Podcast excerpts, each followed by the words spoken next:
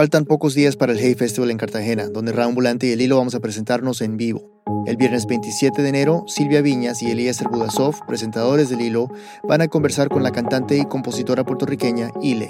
La charla se llama Canciones contra el Poder. Y el sábado 28 de enero, con el equipo de Raambulante, vamos a presentarnos en vivo seis historias inéditas. Para más información y boletas, ingresa a heyfestival.org, diagonal Cartagena. Esto es Raambulante desde NPR. Soy Daniel Alarcón. La tarde de 1977 en que empieza esta historia, Inés Gaona cargaba a su bebé en brazos. Eran los últimos días de julio y ese invierno en Paraná, la capital de la provincia de Entre Ríos en Argentina, no había sido tan duro como otros.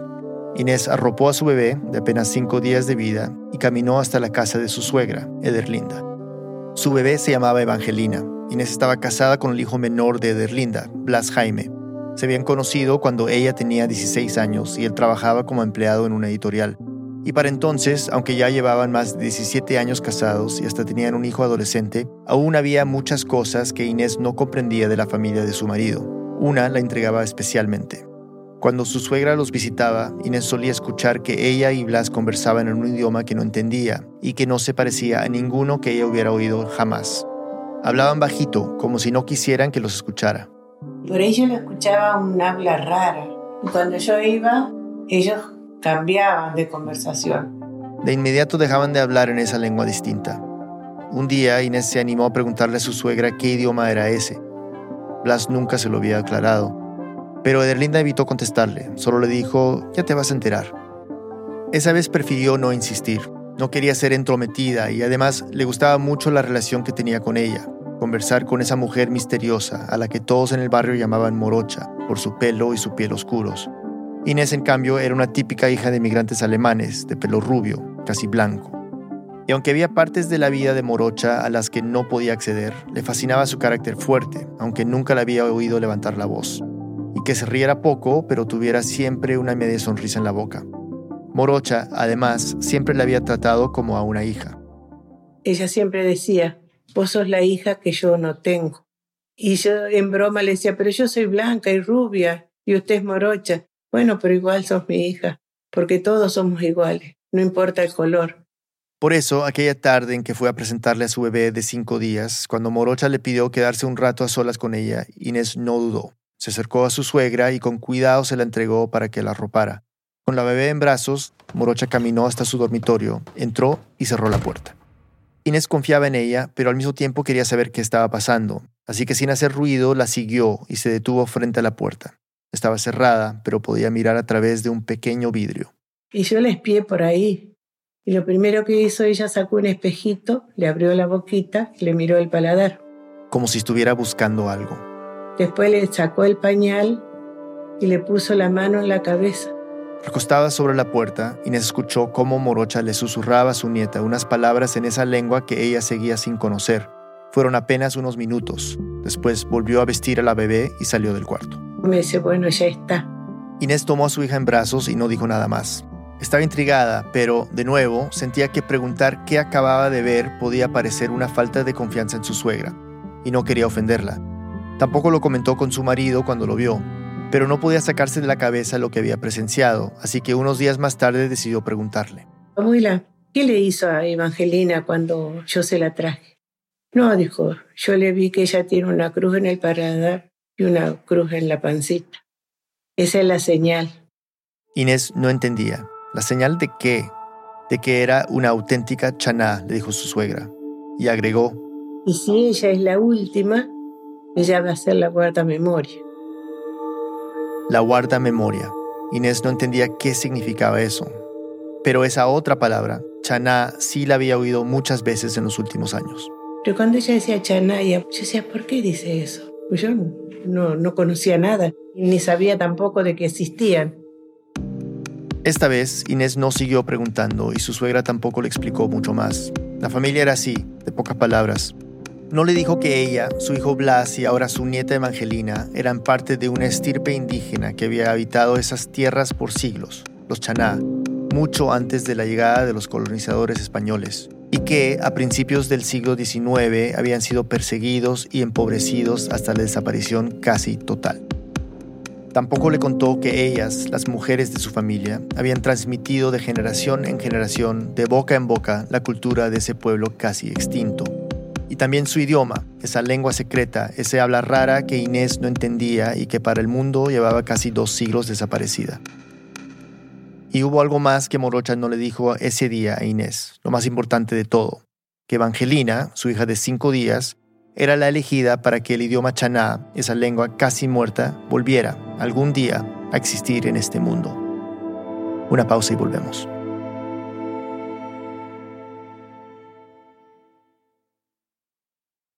Estamos de vuelta en Raambulante. Emilia Herbeta nos sigue contando. A medida que fue creciendo, Evangelina siempre sintió una afinidad especial con Morocha. Como a su mamá Inés, le fascinaba el mundo de su abuela y le encantaba ir cada vez que la familia la visitaba. Desde muy chiquita había notado que era distinta a las mujeres de descendencia alemana del lado de su mamá, que siempre le pedían que entrara a la casa para alejarse de los bichos y resguardarse de los rayos del sol. Pero Morocha no. A ella le gustaba salir con su nieta al jardín, tirarse debajo de los árboles a comer naranjas mientras el sol les pegaba en la cara.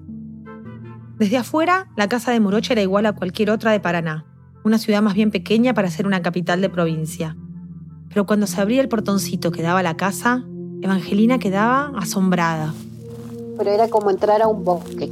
Eso era árboles y plantas por todos lados. Crecían por toda la casa, en macetas, en la tierra, en latas de conserva. Evangelina recuerda a su abuela casi siempre en la misma posición. Si cierra los ojos, todavía puede verla. Agachada, siempre entre las plantas. Siempre sacando algo o, o echándoles agua, regándolas.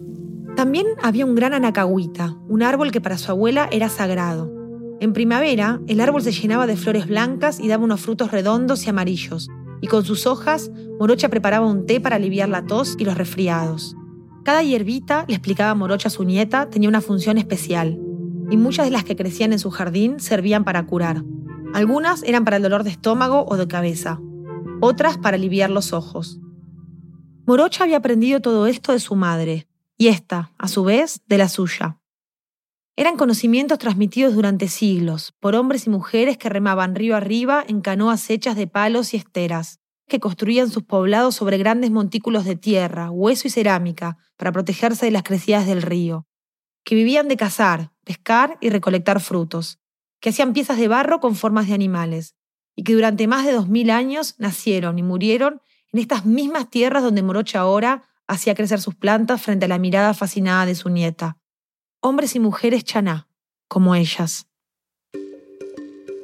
Durante los primeros años de su vida, Evangelina fue absorbiendo poco a poco la historia de sus ancestros. Tenía cinco o seis años cuando en las noches cálidas del verano se sentaba bajo la mesa y aprendía las cosas como las aprenden todos los niños, escuchando conversar a los adultos. Y aunque era demasiado pequeña para entender de qué hablaban su abuela y su padre, recuerda bien algo que Morocha le repetía. Nosotros somos distintos. Pero yo pensaba que era porque mi abuela me quería más a mí que a mis otros primos, que a, sus otros nietos. Pero a veces también le mencionaban esa otra palabra. Nosotros somos chaná, nuestra familia es chaná. Evangelina no entendía a qué se refería Morocha con eso de ser chaná o ser distintos al resto. Y tampoco encontraba muchas explicaciones en otro lado. Su papá Blas casi no hablaba de eso, y su mamá Inés, como ella, tampoco sabía mucho al respecto. Pero había una cosa que desde pequeña Evangelina tenía claro, que parte de ser chaná tenía que ver con aprender a soportar el dolor. Su abuela siempre se lo decía. El chaná no llora. El chaná es orgulloso, un guerrero, es fuerte. Entonces no puede llorar. Morocha también lo había aprendido de niña, y entre los chanás siempre había sido así. Un bebé que estallara en llanto podía alertar al enemigo o delatar dónde se levantaba un campamento. Y además lo consideraban un signo de debilidad. Y sin saberlo del todo, Evangelina estaba aprendiendo a entender la vida así. Entonces llegó un momento que yo me pegaba, me caía, me reventaba y no lloraba. Me levantaba y me sacudía y seguía. Entre las costumbres alemanas de su familia materna y las costumbres chanadas de su padre y su abuela, Evangelina pasó toda su infancia sin que esas dos formas de estar en el mundo entraran en conflicto. Era como si tuviera dos mitades, y no había nada de raro en eso. Aunque una gran parte de esa mitad chaná se fue con su abuela morocha, que murió cuando ella tenía 11 años, un día de noviembre de 1988. Con su muerte, Evangelina quedó desconcertada, como si nada de eso fuera del todo real.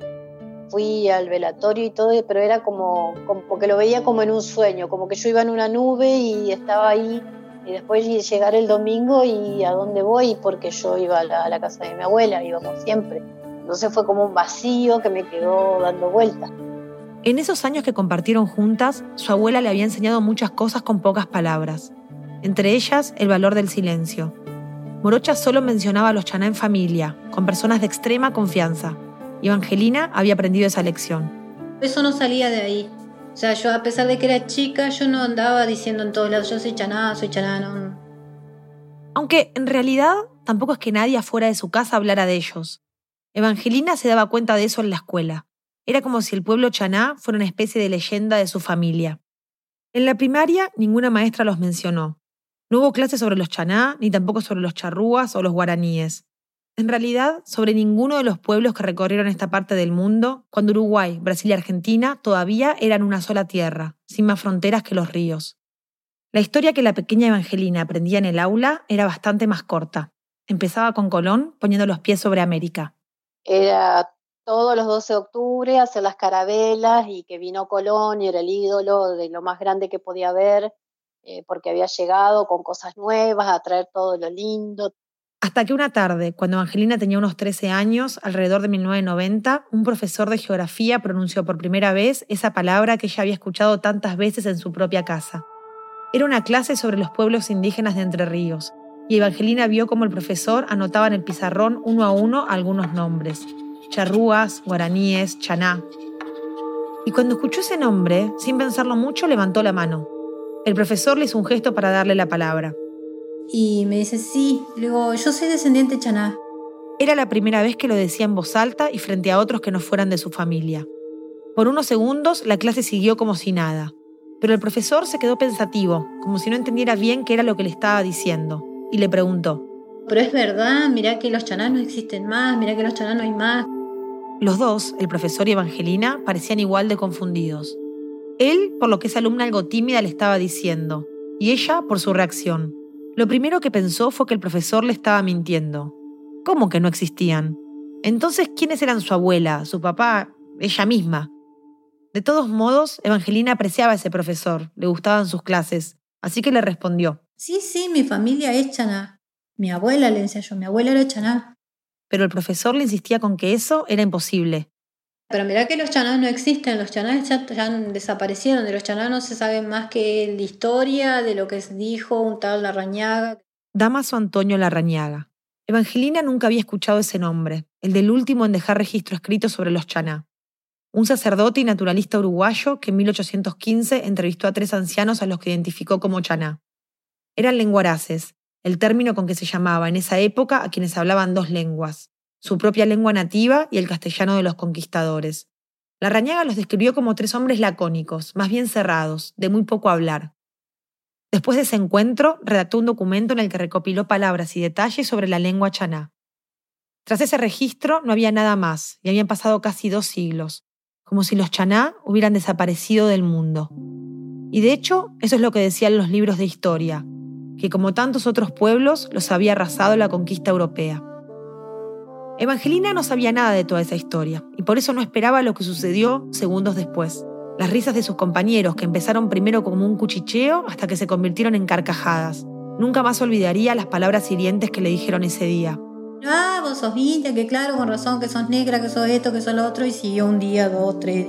Las burlas, los chistes racistas, Ahora que sin quererlo había revelado su secreto, en la escuela Evangelina podía sentir las miradas sobre ella. Por ahí me decían, ahí viene la negra indígena, o te hacían con la boca, bla, bla, bla, y, y a decirme muchísimas cosas que a mí la verdad en ese momento me dolieron y me sentí mal, me puse mal y decidí no decir más nada, o sea, me callé. Hasta ese día, ser descendiente chaná no había sido para ella nada raro, ni menos algo de lo que debiera avergonzarse aunque muchas veces sí se había sentido discriminada por el color de su piel, que era marrón como la de su papá y la de su abuela. Pero ese día en la escuela por primera vez se sintió como alguien distinto al resto de sus compañeros, o al menos a como ellos se veían a sí mismos, blancos o a lo sumo mestizos. Ella, en cambio, ahora, frente a los ojos de todos, era una indígena, y como acababa de aprender, ser indígena en Argentina parecía no tener lugar. De alguna manera, por primera vez entendió el silencio de su abuela morocha. Y Evangelina, que recién empezaba la adolescencia, empezó a preguntarse quién era ella realmente. ¿A dónde pertenezco? ¿A qué grupo me voy? Porque con los blancos no puedo y nadie era indígena, nadie era descendiente indígena. Eran los años 90, y para que tengan una idea, en la Argentina ni siquiera había una pregunta en el Censo Nacional sobre la pertenencia a los pueblos originarios. Era como si directamente no existieran. Ser indígena era como algo despreciable, que uno no tenía que decir nada, que se tenía que callar y que aceptar el color de la piel porque, bueno, estaba más tostada por el sol que el resto, pero nada más. Así que decidió que iba a hacer eso, callar. Y cumplió. Nunca más mencionó en la escuela su herencia chaná, ni frente a sus amigos, ni con nadie. Y tampoco le contó a sus padres lo que había pasado. No lo sabía, pero con eso también cumplía con parte de su legado chaná. Después de todo, el silencio siempre había sido para ellos una estrategia de supervivencia. Pero fue por esa misma época, algunos meses después, que su padre decidió que al fin era el momento de hablar del tema con ella. Veía que su hija ya era lo suficientemente grande para entender su historia. Él Blas Jaime era empleado municipal. Un hombre serio pero carismático a su manera, que se había abierto camino en el mundo sin ir a la escuela. Ese día levantó la vista del diario y le dijo, nosotros vos sabés que somos chaná, vos quisieras aprender, yo te puedo enseñar porque le corresponde a la mujer, no a mí, sino que todas mis hermanas murieron y la abuela eh, me enseñó a mí porque no tenía quien enseñarle. Evangelina sabía algo, poco, lo que había ido escuchando en conversaciones durante su infancia, pero no conocía la historia completa. Ese día, Blas le explicó que aunque entre los chaná eran las mujeres las encargadas de transmitir la lengua y la cultura, sus tres hermanas habían muerto de tifus cuando eran pequeñas. Entonces su madre había tenido que tomar una decisión que ninguna otra chaná había tomado antes, elegir a uno de sus hijos varones para enseñarle esas cosas, y lo eligió a él. Como morocha, Blas también era de pocas palabras, y ese día no le dijo mucho más que eso, que si quería podía enseñarle. Pero no le dijo otras cosas importantes. No le explicó, por ejemplo, que lo que le ofrecía era un honor enorme para una chaná, reservado solo para las mujeres más inteligentes, ni que su abuela morocha, a quien ella había amado tanto, había sido una de ellas, una Adá o Yendén. En lengua chaná, una mujer guardamemoria, la última de su familia. Tampoco le contó, y Evangelina demoraría mucho tiempo en saberlo, que cuando él tenía 12 años, Morocha le había dado lecciones en las que lo iba llevando con paciencia a través de la larga historia del pueblo chaná. Blas había aprendido todo sobre la vida de sus ancestros, que solían romper vasijas para liberar a los espíritus cuando dejaban un campamento, que decoraban las ropas de los muertos con loros para que dialogaran con ellos, que los hombres chaná tenían prohibido agredir a las mujeres. Le habló de poblados silenciosos, donde no solo los niños no lloraban, sino que los perros no ladraban, porque les cortaban las cuerdas vocales. Esas clases habían durado más de una década, y en ellas Morocha también le había contado historias de Chaná a los que los conquistadores les habían cortado la punta de la lengua por hablar en su idioma. Y por lo mismo le había dicho que tenía que seguir así, protegido por un manto de silencio. No podía hablar con nadie, ni difundir lo que había aprendido, hasta que recibiera una señal, aunque no le dijo cuál sería. Pero como dijimos, en ese momento, Blas no le contó nada de todo eso a su hija. Apenas le dijo que si ella quería, él podía enseñarle lo que su madre le había enseñado a él. Y la respuesta de Evangelina no fue la que esperaba. Yo le dije, no, no quiero, no quiero aprender nada, no quiero saber nada. Después de lo que había pasado en su escuela, tenía miedo de que si aceptaba esa parte de su vida, la siguieran discriminando. Tenía miedo de que hasta la familia de su mamá la rechazara. Me parecía que me iban a dejar de saludar o me iban a dejar de querer, o yo decir que era descendiente de indígena.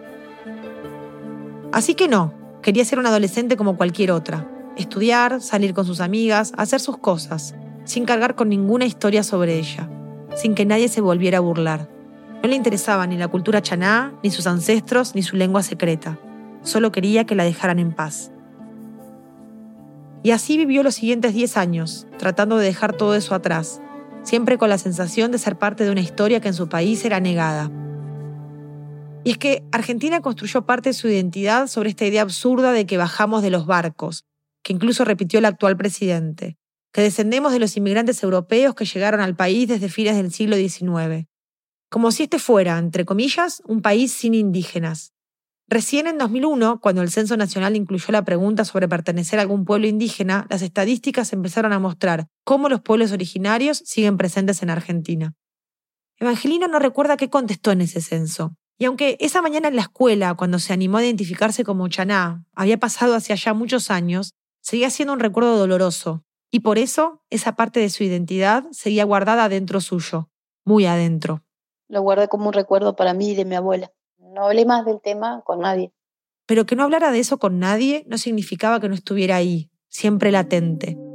Algunas noches, cuando se quedaba estudiando hasta la madrugada para ser técnica en turismo, el recuerdo de su abuela le venía a la cabeza, una y otra vez.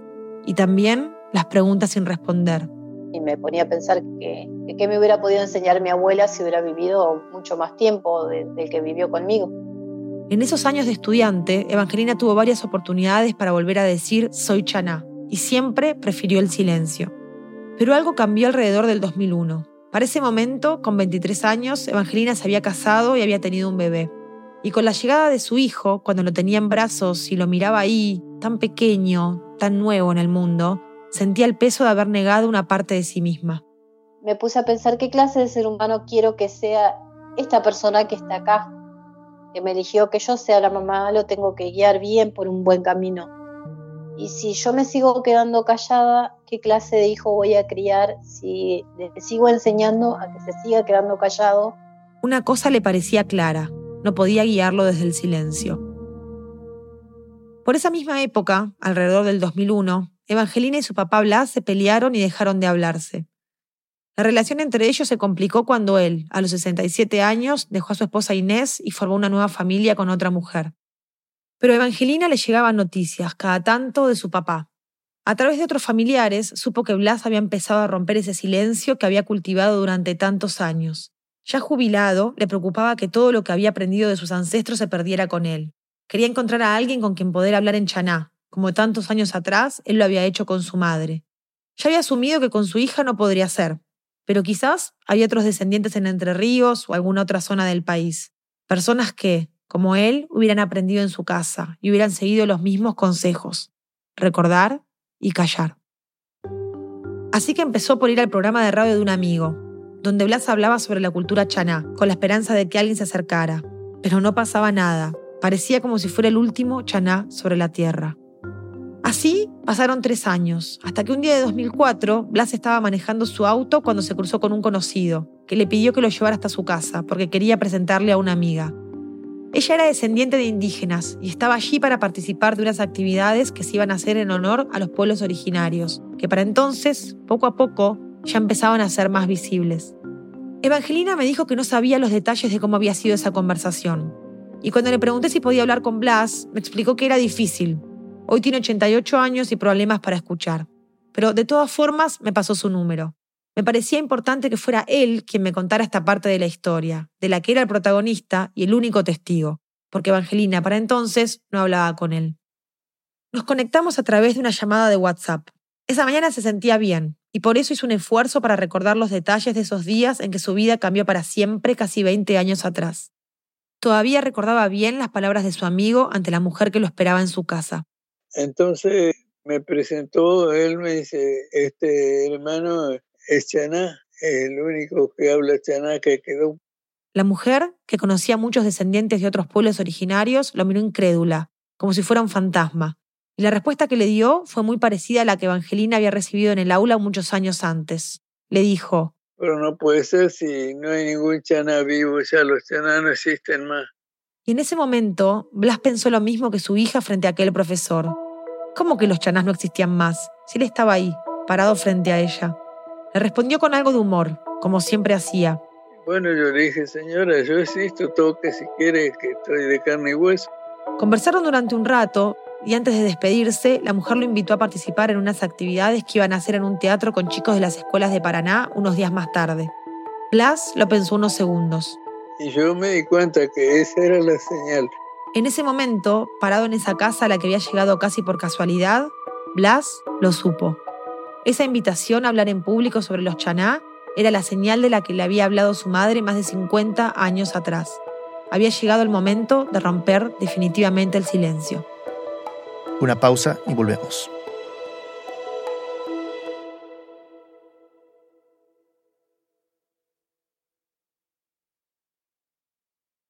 Estamos de vuelta en Reambulante.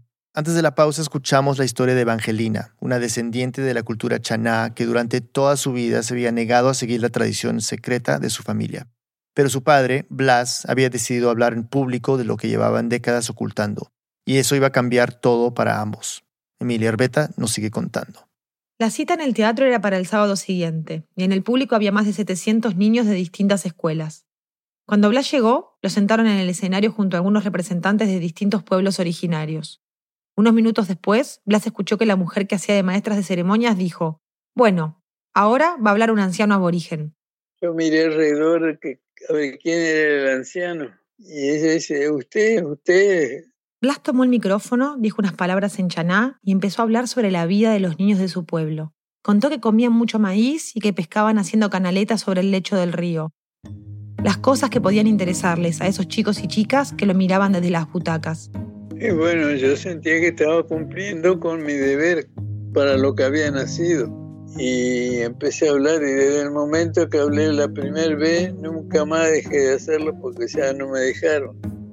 De hecho, al salir del teatro, ya lo esperaban en la puerta unos periodistas, que le hicieron entrevistas para un canal de televisión de Paraná y para un periódico local. En las notas decían que Blas era un auténtico descendiente chaná y que además hablaba la lengua perdida de sus ancestros. Ese dato enseguida llamó la atención de Tirso Fioroto, un periodista que escribía para La Nación, uno de los diarios más importantes de Argentina y que sería el que cambiaría la vida de Blas y Evangelina para siempre. Parecía incluso demasiado bueno para ser verdad, como que había un señor jubilado en Entre Ríos que hablaba una lengua muerta. Este es Tirso.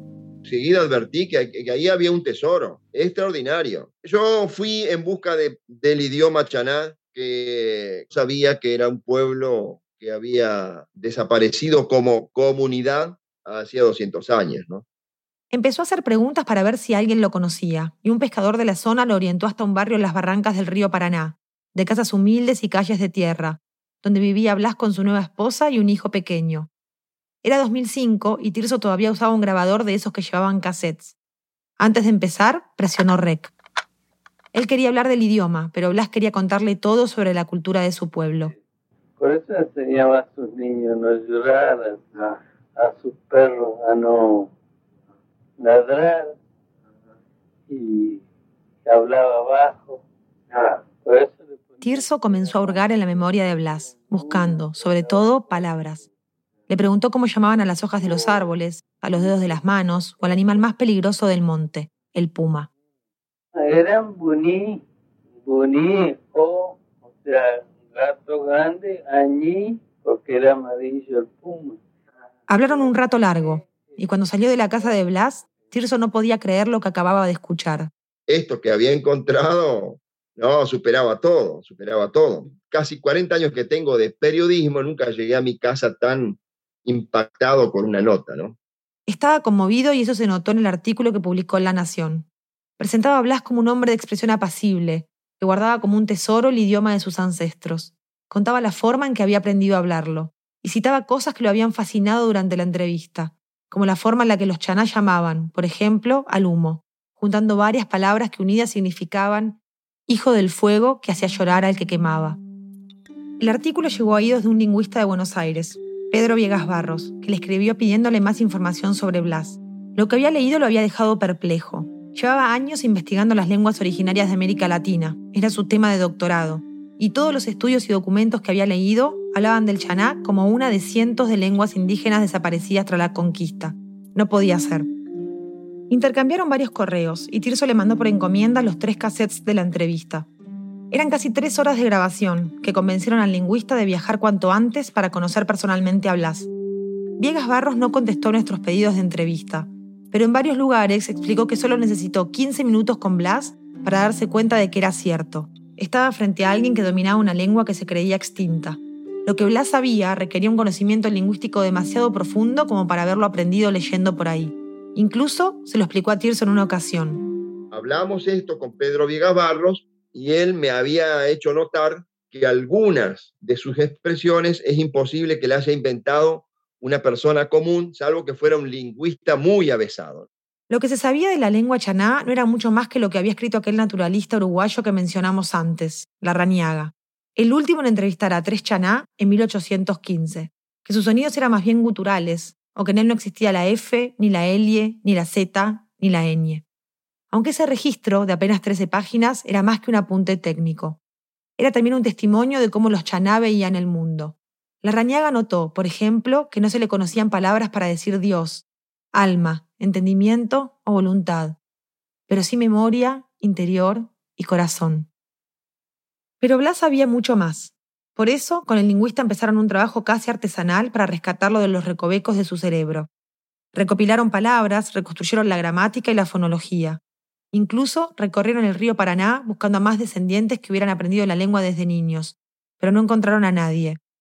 En el camino, Blas empezó a hacerse cada vez más famoso. Era como una pequeña celebridad local. Evangelina aún estaba peleada con él, pero igual seguía todas las noticias sobre su padre. Y así había empezado a entender a qué le había dado la espalda todo ese tiempo. No solo a su identidad, sino a una cultura, y por sobre todas las cosas, al legado de su abuela morocha. Aunque ver a su papá en los medios le generaba sentimientos encontrados. Por un lado, le hacía preguntarse por el futuro. Le daba miedo de qué forma esta fama repentina podía impactarla a ella y a su familia en una ciudad tan pequeña. Antes era Evangelina, ahora era la hija del último Chaná. Bueno, ¿cómo sigue esto? ¿Cómo nos va a afectar esto? Pero al mismo tiempo se sentía liberada. Como un alivio de, de por fin poder decir de dónde vengo, quién soy y que no me estén diciendo cosas que a mí me hacían doler. De pronto, Sarchana era algo valorado. Pero no era solo eso lo que la tranquilizaba, sino también saber que su papá había logrado cumplir, a su manera, parte de la misión a la que ella se había negado, preservar la lengua. Y cuando pensaba en eso, no podía dejar de preguntarse, si hubiera dicho que no, como dije yo, esto no estaría, se hubiera perdido todo. Menos mal que él dijo que sí. Y no fue como yo que dije no. Evangelina no recuerda con exactitud la fecha, pero sabe que fue por 2010 o quizás un año después, cuando se cruzó con Blas en una plaza del centro de Paraná. Ese día iba apurada, cansada, camino a su casa después del trabajo, pero lo vio de lejos y decidió acercarse a saludarlo. Llevaban casi una década sin hablar, y no solo lo notó más viejo, claro, sino también triste, como preocupado. Y aunque arrastraban conflictos, en ese momento, bajo el sol del mediodía, los años de enojo empezaron a quedar atrás. Evangelina invitó a su papá a su casa y en el camino le propuso que compraran algo para comer. Pero cuando llegaron apenas tocaron la comida. Necesitaban conversar. Blas le contó que seguía trabajando con el lingüista y que cada vez recibía más consultas de gente que quería saber sobre la lengua chaná. Le pedían materiales, información, y él no sabía qué responder. Hasta le invitaban a congresos de lenguas en todo el país. Poco antes, la UNESCO había incluido al chaná como una lengua que se creía extinta en su Atlas de Lenguas del Mundo, y había declarado a Blas como último chaná parlante. Blas no sabía cómo lidiar con tanta fama. Toda su vida había notado a mano lo que iba acordándose de la lengua, y había hecho algunas fotocopias de eso, pero no tenía computadora ni correo electrónico, y se sentía abrumado con todos esos pedidos. Evangelina sintió que tenía que ayudarlo. Después de todo, era su papá. Así que empezaron a verse seguido, y ella empezó a asistirlo con todo eso. Le hizo una cuenta de correo electrónico y pasó a su computadora todas las anotaciones que Blas había hecho a mano. Tuve que memorizar mucho y buscar apuntes viejos que tenía unos papeles ya que yo iba escribiendo siempre algo y pero no lo publicaba ni lo mostraba a nadie. Lo guardaba y bueno, y eso me sirvió. Evangelina también empezó a acompañarlo en las charlas, en las conferencias y en las entrevistas. Blas nunca rechazaba una invitación y seguía sin poder creer tanto alboroto a su alrededor. Ahí se formó como una movida de todos, de se despertó el amor por los chanay, de que había alguien que sabía el idioma, que él siempre me dijo yo jamás pensé que la gente le interesaba lo que nosotros sabemos. Lo llamaban de escuelas y de museos, de hecho, Blas había empezado a dar clases de chaná en un museo antropológico de Paraná, y Evangelina se sumó al principio como una alumna más. Llegaban de toda la provincia, jubilados, estudiantes secundarios o universitarios interesados en las raíces de Argentina. Ella se sentaba con el resto y veía cómo su padre intentaba volcar sobre un pizarrón el idioma que había guardado durante 70 años. Blas sabía muchísimo del tema, pero nunca había dado una clase, ni sabía muy bien cómo hacerlo. Evangelina notaba que muchas veces se iba por las ramas o le costaba dar algunas explicaciones más concretas.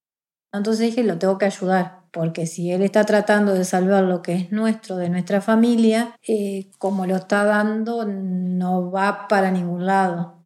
Por eso empezaron a juntarse también a solas, por fuera del horario de clases. Evangelina hacía una torta, preparaba el mate y se sentaban juntos, durante horas como él lo había hecho con Morocha. Blas anotaba palabras en un papel y su significado, o algún tipo de descripción. Y ella pasaba todo en la computadora e iba ordenando las palabras alfabéticamente. Así, casi sin darse cuenta, se convirtió en una suerte de archivista de la lengua chaná. Organizó en documentos de Word y planillas de Excel todo lo que su padre, su abuela y las chaná que vivieron antes que ellos habían transmitido entre murmullos.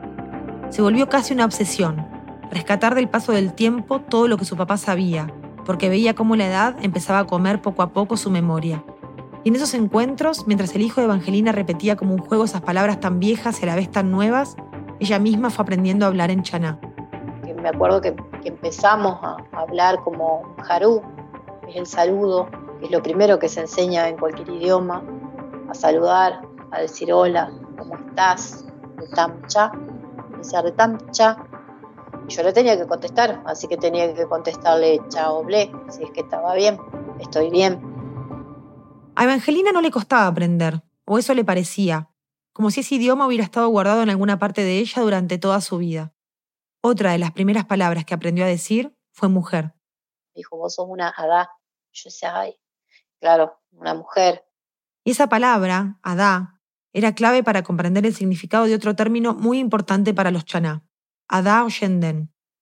Adá Oyenden es mujer guarda memoria, pero Oye es esconder. Esconder y Enden es memoria, o sea, esconder la memoria del chaná. Adao Yenden, la mujer guardamemoria. Lo que había sido Morocha, y antes de ella, su bisabuela.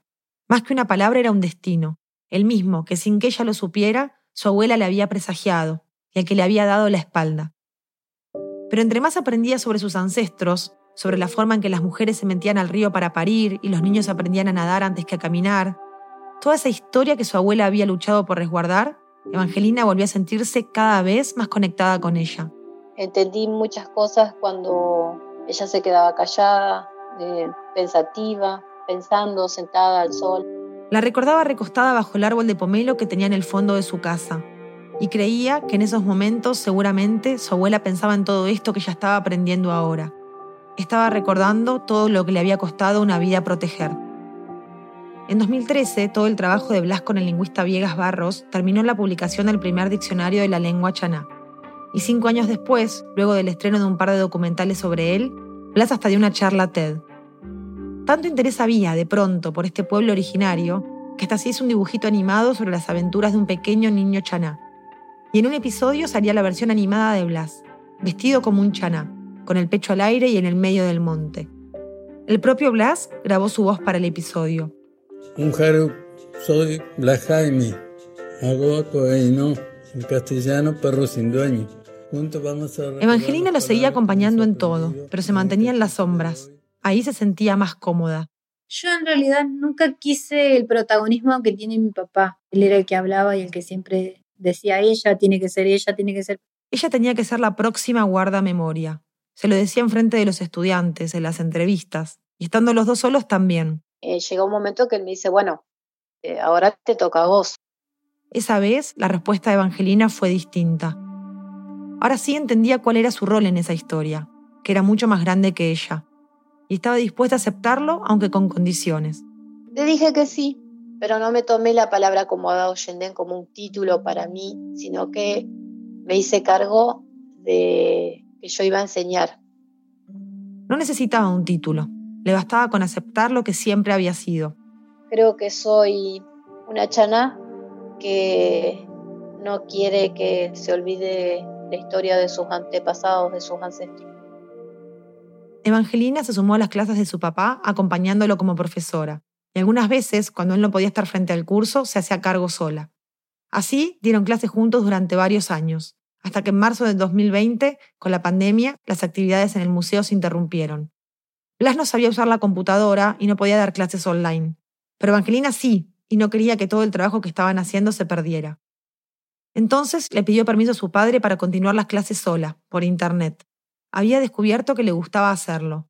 Preparar los encuentros, imaginando escenas cotidianas de los antiguos campamentos chaná, y a partir de eso decidir qué palabras sus alumnos aprenderían ese día. Sentía que algo había empezado a crecer en ella, algo plantado en su interior desde que era una niña. Pero no una semilla que brota rápido, sino una de esas que demora más en echar raíces. Pues fue como que plantaron algo ahí y quedó dando vueltas hasta que de a poco empezó al yo ser más grande, a decir, bueno, soy esto, eh, al que no le guste, que siga su camino. ¿Por qué se tiene que ocultar algo que, que fuimos, algo que somos, que seguimos acá? En agosto del año pasado, Evangelina me invitó a que me conectara a una de sus clases por Zoom. El nombre era Taparí Virtual, Miti Chaná, Reunión Chaná. A las nueve de la mañana, cuando se encendió la cámara, la vi sentada frente a su computadora con un mate en la mano. Éramos siete personas conectadas y entre nosotros había una chica también descendiente de Chaná. Los alumnos habían trabajado toda la semana en traducciones del español al Chaná y por primera vez las iban a leer delante del resto. Pero antes, Evangelina hizo unos segundos de silencio para dar inicio oficial a la clase. Parecía como si estuviera a punto de comenzar una ceremonia. Nuestro saludo a Chaná, Haru, Obleo, A, Opa, Opatima Chaná. La vi levantar sus manos, ponerlas cerca de su cara. Nos saludamos con las manos arriba para decir que somos amigos y no enemigos y que no traemos ninguna clase de armas. Y ese es el, saludo chaná que vamos a tener. Fueron casi dos horas en que la vi concentrada en cada palabra que decían sus alumnos, corrigiendo su pronunciación y, sobre todo, explicándoles cómo esas palabras reflejaban la manera chaná de ver el mundo. Y ahora, cada vez que prepara una clase, no lo hace por su padre, ni por el Atlas de Lenguas de la UNESCO, ni por los lingüistas. Lo hace por su abuela morocha, por los años en que tuvo que vivir callando, y por todas las otras mujeres chaná antes de ella. No sabe si proyectar hacia el futuro una lengua casi fantasma era o no su destino. Quizás sí o quizás no. De lo que sí está segura es de una cosa. No quiero que nos digan más el pueblo silencioso. De ahora en más van a saber quiénes éramos los chaná, quiénes somos los chaná y quiénes vamos a ser los chaná el silencio de los chaná se terminó con ella. Según los datos del censo del 2010, que son los últimos disponibles, hoy más de 950.000 personas en Argentina se reconocen como pertenecientes o descendientes de un pueblo originario, o el 2,4% de la población total del país. En suma, 39 pueblos indígenas viven en el territorio que hoy llamamos Argentina, algunos en comunidades muy pequeñas y otros más numerosos. Emilia Arbeta es productora de Raambulante y vive en Buenos Aires. Esta historia fue editada por Camila Segura, Nicolás Alonso y por mí. Bruno Celsa hizo el fact-checking. El diseño sonido de Ana Tuirán, con música de Remy Lozano y Ana. El resto del equipo de Raambulante incluye a Paula Leán, Lisette Arevalo, Pablo Argüelles, Andrés Aspiri, Diego Corso, José Díaz, Camilo Jiménez Santofimio, Juan David Naranjo, Ana Pais, Laura Rojas Aponte, Natalia Sánchez Loaiza, Barbara Sawhill, David Trujillo, Elsa Liliana Ulloa y Luis Fernando Vargas. Selene Mazón es nuestra pasante de producción, Carolina Guerrero es la CEO. Raambulante es un podcast de Raambulante Studios, se produce y se mezcla en el programa Hindenburg Pro. Raambulante cuenta las historias de América Latina, soy Daniel Alarcón, gracias por escuchar.